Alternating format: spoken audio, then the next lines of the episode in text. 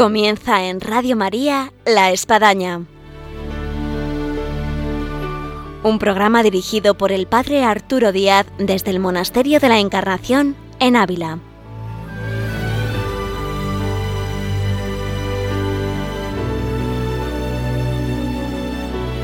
Hola, buenos días. Les habla el Padre Arturo Díaz. Bienvenidos a La Espadaña. Un gusto de estar con todos ustedes una vez más aquí en Radio María en esta mañana de viernes.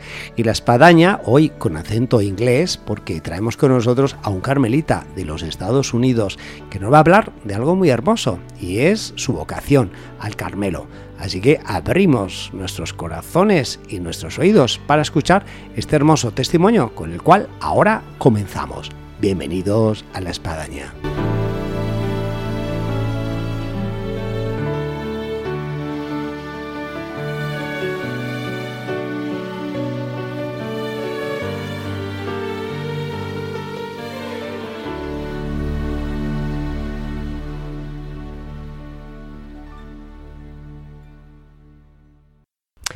Buenos días, Padre Michael. Buenos días, Padre Arturo. Tenemos con nosotros al padre Michael Paris, que es de Washington, D.C., eh, US, Estados Unidos. Sí, claro. Eh, padre, cuéntenos, en primer lugar, a nuestros oyentes, qué es lo que hace aquí en España. Sí, no, gracias por, primero, gracias por invitarme en este programa y uh, me gusta mucho Radio María, es un honor estar aquí. Uh, Primero también me disculpo por mi castellano a veces es, no es perfecto, pero no, intento, es muy intento. entendible. Sí. Si los oyentes pueden poner nota, bueno, que llamen a Radio María y digan qué nota le pondrían al padre Michael Paris en el programa de la espadaña de su español. Y le aseguro que se saca de 7 para arriba. Sí, gracias, gracias. Sí, pero estoy aquí en España ahora, en Ávila, para estudiar uh, más o menos y, y aprender Uh, la, la, cultura, especialmente de Santa Teresa, San Juan de la Cruz. Hay una universidad aquí, se llama la Universidad de Mística, CITES, Centro Internacional Teresiano y Sanjuanista Estudios.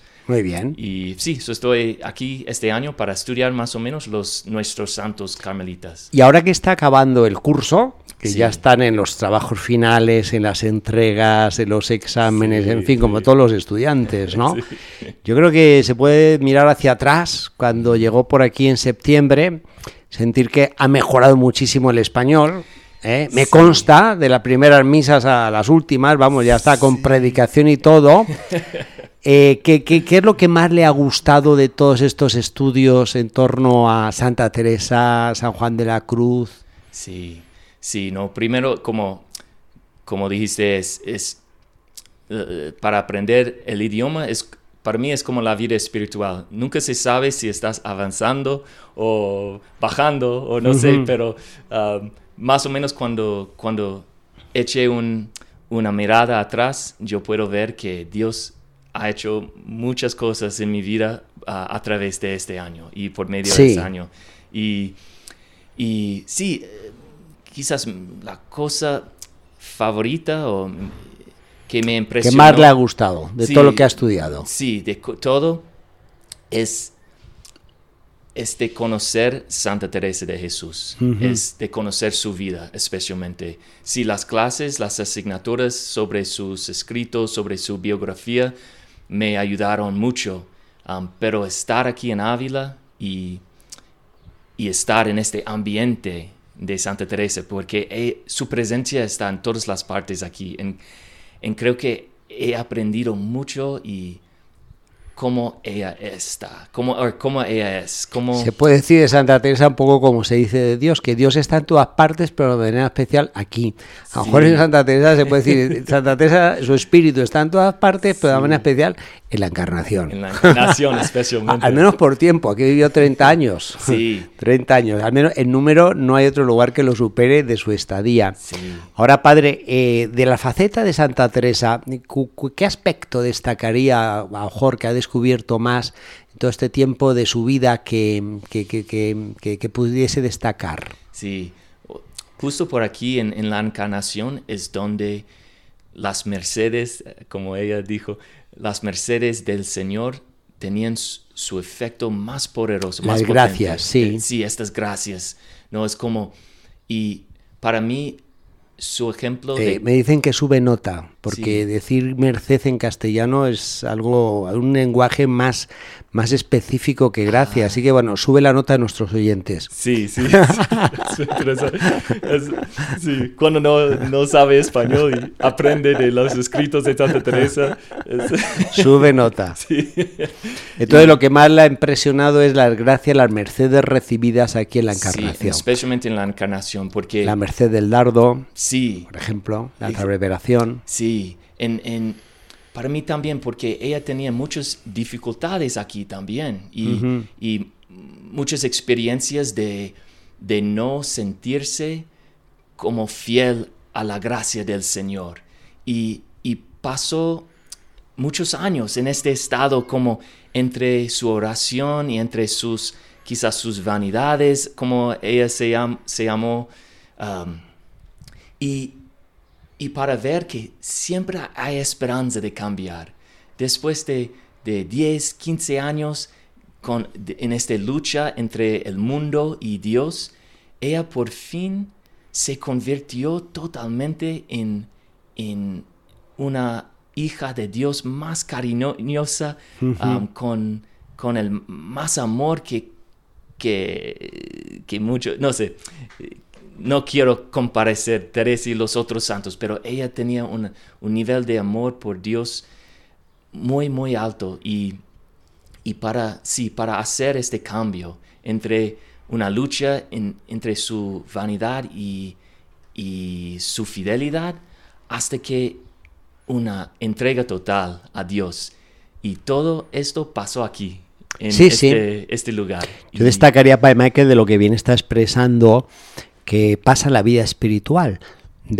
porque puede ser más fácil pasar del pecado a la gracia, es decir, de quien no va a misa, quien no reza, quien se declara ateo y tiene una gracia y se vuelve pues piadoso, se vuelve caritativo, cambia al paso que Santa Teresa dio aquí, que cuesta mucho en la vida cristiana, que es ese escalón mayor de, de, santidad, donde bueno, estoy ya en la vida religiosa, soy carmelita, pero pero no soy santa, no soy santa. Exacto. Era buena monja, ¿no? En todos, muchos se admiraban, la admiraban, pero en su corazón había una lucha y, la gracia del Señor venció. En, para mí es un, es un buen ejemplo y, me da esperanza que en mi vida también yo puedo convertirme y, y seguir al Señor con todo mi ser, como ella, ella podía. Después quizás de, de ratos de lucha y sí. Y... después también es para destacar de lo que está hablando aquí Pai Michael, a veces queremos dar ese salto de una vida mediocre, tibia, con falta de entusiasmo, de fervor, de, de santidad en definitiva, y quisiéramos que fuera ya, inmediato, en esta sociedad que vivimos de inmediatismo. En el caso de Santa Teresa, esto conllevó pues prácticamente más de 16 años. Entonces no es tampoco abrir y cerrar una puerta de repente, sino que conlleva un tiempo y un trabajo. Exacto. En, después de este momento también, ella, por supuesto, tenía sus luchas y sus...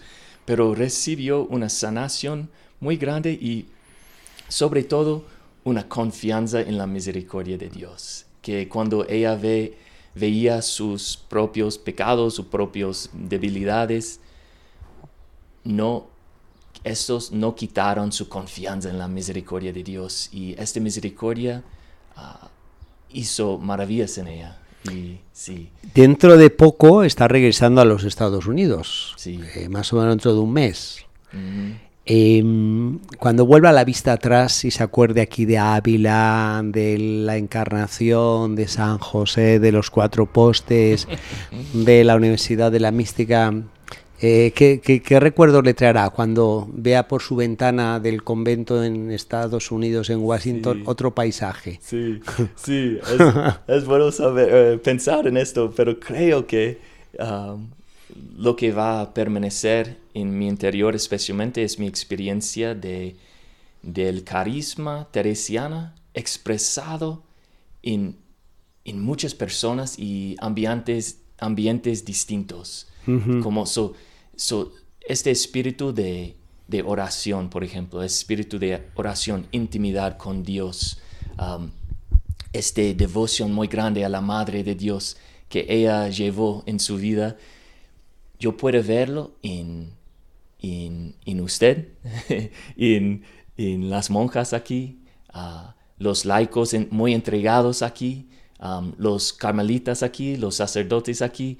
Hay este espíritu teresiano eh, está muy presente en, en, las personas aquí. Y yo puedo ver que este carisma carmelitana es, es más grande que quizás que yo pensé.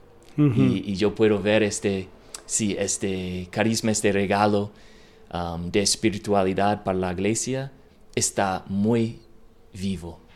En, aquí en Ávila, pero en, en, en el mundo en general, pero aquí en Ávila es muy llamativo, sí. Sí. que vamos a escuchar una canción que nos lleva a Santa Teresa y luego en esta segunda parte vamos a hablar de algo muy interesante que no saben nuestros oyentes, es que el padre Michael Paris, carmelita, antes de ser carmelita fue sacerdote diocesano. Y bueno, este es un paso interesante que, que, nos va a relatar en esta segunda parte una vez que escuchemos esta música. Así que eh, estén atentos, que cuando acabe comenzamos y escuchamos esta canción que nos lleva a Santa Teresa. Alma,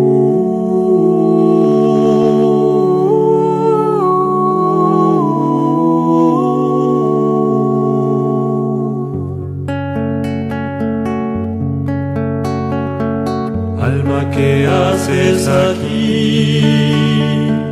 Dios mío, no más que verte.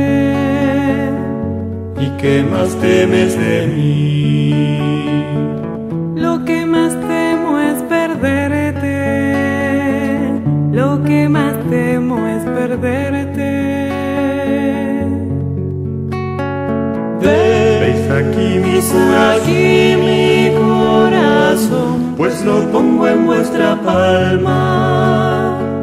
Mi cuerpo, mi vida y alma, mi sangre de redención, mi sangre de Tras esta música seguimos aquí en el programa de la Espadaña en Radio María y estamos con nosotros en esta mañana con el padre Michael Paris, con el cual estábamos conversando acerca de su experiencia aquí en España, siendo el de Estados Unidos, y decíamos antes de esta música que él tuvo un paso, una segunda llamada, por decirlo así, es que pasó de ser sacerdote diocesano a carmelita Padre Michael, ¿cómo fue esta llamada? Donde, bueno, hay muchas historias de vocaciones, también de santos, para que aquí te animes, mm. en que, bueno, pues se dio esta segunda llamada como Santa Teresa de Calcuta, ella mm, bien define la llamada dentro de la llamada. Mm. ¿Cómo fue en tu caso? Sí, no, gracias. Ah, identifico mucho con, con esta frase de, la Santa, Teresa, de Calcuta. Sí, sí me llamó mucho, y llama la atención porque fue mi experiencia, um, por supuesto en otra manera que ella, pero porque ya estaba muy feliz en, en, mi vocación. Y Esto es lo bueno, porque a veces se piensa que uno da estos pasos o estos cambios porque uno pues está mal, está en crisis, eh, pasa un momento de dificultad y qué hermoso es cuando no, o sea, estoy fenomenal, pero Dios, Dios me está llamando todavía a otra cosa. Sí, exacto. En, en, por supuesto, Dios puede trabajar con todo, ¿no? Sin duda, sin duda. Sin duda, sí, pero, pero sí, en mi caso fue mi experiencia que estaba muy contento, entré al seminario con, sí, muchas ganas de, de servir a Dios en cualquier manera que Él quería. Y pero tengo que admitir que siempre atrás había un deseo para la vida contemplativa. Ah, pero yo veía, lo veías más que una fantasía una tentación casi. Es como, no es para mí, es solo para los que son más santos que yo. Y, y sí, estaba muy contento y, tenía una buena vida de oración, de comunidad en mi, en mi parroquia, um, con mi, yo sí, uh, era muy buen amigo con, con el párroco. So, sí, todo, Con los fieles, sí, con los, los fieles. chicos de la parroquia. Exacto, los jóvenes, sí, tenía muchas, sí, en esta parroquia fue muy activa, muchas cosas. ¿Cómo se llama la parroquia? A St. Patrick's. San Pau, con ese nombre Sí, hay sí. que ser misionero. Exa- Exacto, exacto. En quizá, sí, este también fue parte de, del espíritu de esta Sí. parroquia y, y en, en Rockville, Maryland, muy cerca a Washington, D.C., eh, como un, sí, un su- suburbo, uh, no sé, suburbo. Sí, sí, suburbio. Suburbio, sí, sí. Muy bien. Sí, y so, en, eh, en mi tercer año más o menos ah, hice un, un retiro más... A los tres años de sacerdocio. Sí, exacto, exacto. Fui ordenado en 2011 y en 2014, más o menos 13, 14, um, tuve una experiencia muy grande con la espiritualidad carmelitana. Um, es- estaba en retiro eh, haciendo ejercicios espirituales y ¿En llevé algún un- lugar especial referente a Santa Teresa, al Carmelo? Sí, no, no fue mi intención, pero um, lo que pasó es, es que estuve en Carmel, California, Carmel, California, donde visitaron los primeros descalzos. um, Carmen, California, es una ciudad Una de ciudad, California. sí. Eso, porque si no la gente puede pensar que era una casa de ejercicios. Sí. O sea, es una ciudad en California. Sí, un, estado. un paraíso en, la tierra. y, y sí, por casualidad, um, fue sí, los, los carmelitas llegaron allí en, hace 400 años. Um, por fin no fundaron misiones, pero fue una Un poco historia muy como los franciscanos, la historia de la evangelización de Fray Junípero, Exacto. las famosas misiones californianas. Exacto, es, es una misión de Junípero, es porque él le llamó Carmel. Ah, bueno, por entonces la presencia de es los parte de carmelitas. Ese itinerario fantástico de las misiones eh, franciscanas por California. Sí, que hoy en día son grandes ciudades, muchas de ellas, como. Los Ángeles, eh, San Diego, San Diego, eh, Santa Santa, Mónica. Santa Bárbara, en fin, por dentro de Sí. eso, Carmel. Muy bien. Exacto, exacto. Y, y en este lugar Dios me llamó en, en una manera que yo no podía negar. Um, en este momento no sabía si, si ah, voy a, a ser un, un carmelita, pero con un descubrimiento de la espiritualidad carmelitana a través de un, un- un sacerdote, ah, Padre Mari- María Eugenio del Niño Jesús. Eh, Me suena español. Sí, sí, es francés. Ah, es francés. Pero en, en español es, creo Ya, que ya, es ya. más o menos como... Y él, él también era sacerdote y se hizo carmelita. Y, pero gasté todo su, gastó toda su vida difundiendo la espiritualidad carmelitana. San Juan de la Cruz, Santa Teresa de Jesús, Santa Teresita. Y cuando leí este libro sobre su experiencia de la espiritualidad carmelitana, me llamó la atención y es como, ah, es lo que estoy buscando. Es, este es porque ah, Dios me ha hecho. Es para este camino de Carmelo. Y fue un, una, un certidumbre, pero Sí. no que, sí, no, no, no sabía que iba a ser carmelita en este momento, pero yo sabía que este es mi, mi camino del Carmelo. Y empecé a orar dos horas cada día. Fue en una parroquia muy, um, sí, con mucha vida, mucha actividad, pero podía hacer esta oración dos horas cada día y, y cambió la vida. Y me, sí, ¿Cuá- cambió. ¿Cuánto dice esto, Padre Michael, a la hora de tomar caminos, Sí. lo que es la oración? A veces buscamos eh, la voluntad de Dios, lo que Dios quiere, el camino de Dios, Sí. y no dejamos de estar nosotros pensando, llamando por teléfono, poniendo WhatsApp, eh, Sí. correos electrónicos, Sí. eh, visitando lugares y, y, bueno, quizás lo que Dios quiere es que le escuches y que haya oración. Exacto, exacto. En Y dos horas de oración diaria dice mucho de la elección tomada. Sí, y no, como fue un, un- un don, porque no tenía esta capacidad, creo. Um, y tenía muchos otros intereses que orar dos horas, pero sí, mi oración se convirtió muy tranquilo y muy silencioso.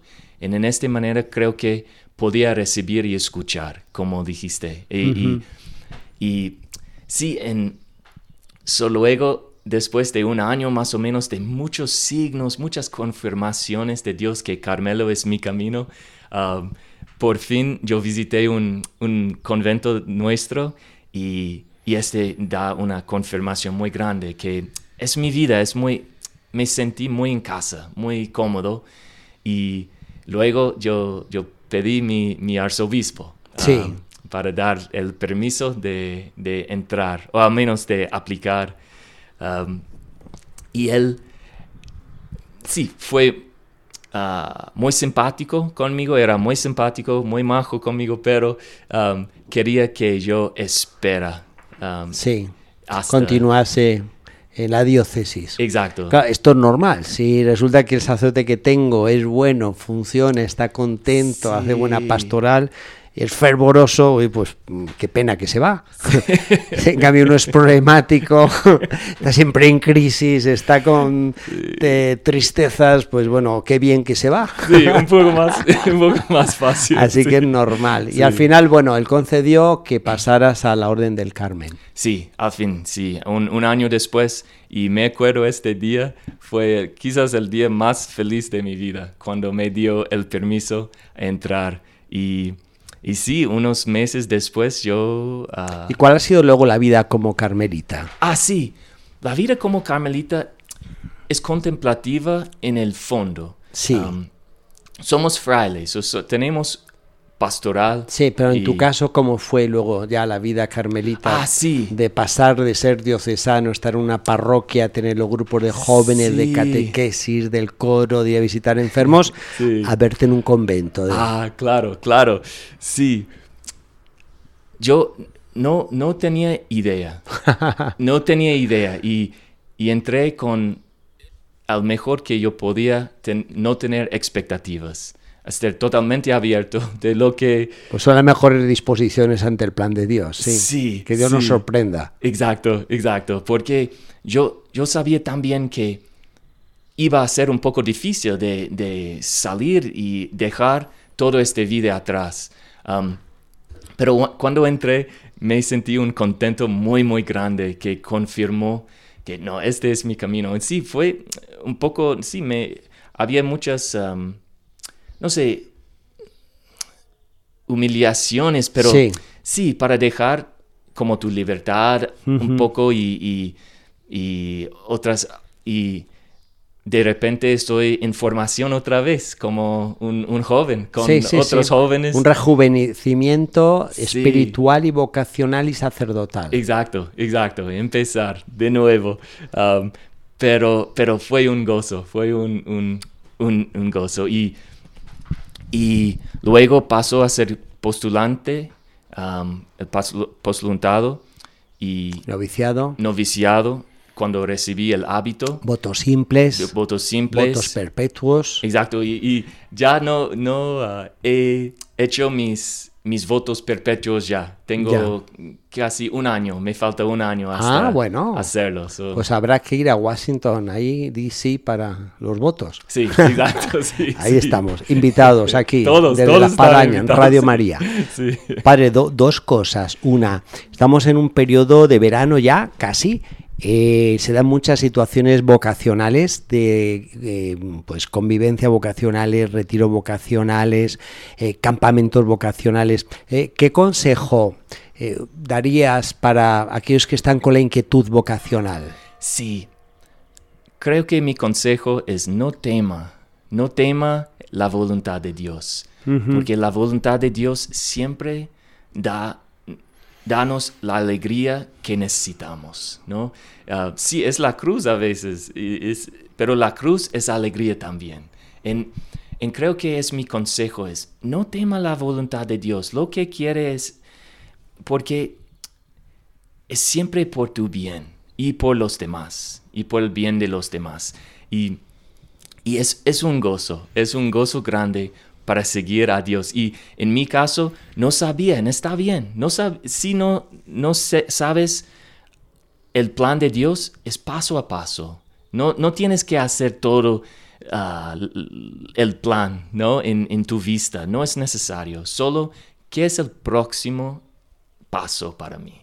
Y sigue este próximo paso y Dios va a darte toda la alegría que necesita de seguir, de seguir. Muy bien, pues dejamos aquí este consejo que se puede inspirar en la famosa frase de Juan Pablo II cuando sale al balcón de San Pedro y dice no tengáis miedo, no tengáis miedo ¿no? De, de, este Cristo, el Cristo resucitado que invita a los discípulos a no tener miedo, no tener miedo. Exacto. La segunda cosa, Padre Michael, una frase de Santa Teresa sí que a uno la haya impresionado, inspirado. Si quiere primero en inglés, para que escuchemos a Santa Teresa en inglés y luego Ah, sí. quizás la, nos la traduce y comenta. Sí, sí. Solo para decir, Santa Teresa es mucho más ah, llamativo en español. Es- Vale, muy bien, Muy bella bien. en español, pero sí en inglés es- está bien también. Ah, pero sí, quiero decir de Santa Teresa es en el camino de perfección, cuando ella nos dijo, have a determined determination, no matter what may come, to keep going on the path until you reach the water of life that God has prepared for you. And that determined determination is the key to not give up, to not give up. Um, en el español, más poético quizás. um, Es parte del consejo vocacional, ¿eh? sí, sí, quizás sí, es porque. claro, claro. Uh, sí, y La determinada determinación. determinada determinación. Digo que importa mucho y el todo una grande y muy determinada determinación de no parar hasta llegar a beber de este agua de vida. Muy bien, Padre Michael, pues terminamos hoy nuestra espadaña con esta frase de Santa Teresa, la determinada determinación hasta no parar. Eh, muchas gracias, no solamente ya por este programa tan agradable que hemos tenido, hemos compartido pues este recorrido, estas inquietudes. Eh, y estas respuestas al Señor que nos asaltan, nos sorprenden y nos eh, llenan de júbilo, sino también por todo este curso que hemos podido compartir aquí con el Padre Michael de vecinos en la Universidad de la Mística en los más diferentes momentos y quedamos invitados ¿eh? a ir a los votos perpetuos de Padre Michael en Washington, D.C. Así que bueno, esperamos la fecha. Y ahí eh, esperemos poder ir sin mascarillas, todos vacunados, y ahí nos Exacto. encontramos, Padre Michael. Oh, no veo la hora, no veo la hora. Muchas gracias, Padre Michael. Gracias, gracias a ti, Padre. Terminamos hoy nuestro programa de la espadaña con este acento inglés de los Estados Unidos de Father Michael Paris, Carmelita Descalzo, que nos ha podido aquí testimoniar su hermoso recorrido vocacional y este consejo vocacional que nos ha dejado de no tener miedo y con este empuje de esta frase de Santa Teresa tan marcante, determinada determinación. Queridos oyentes, hasta el próximo viernes aquí en Radio María en La Espadaña. Les esperamos.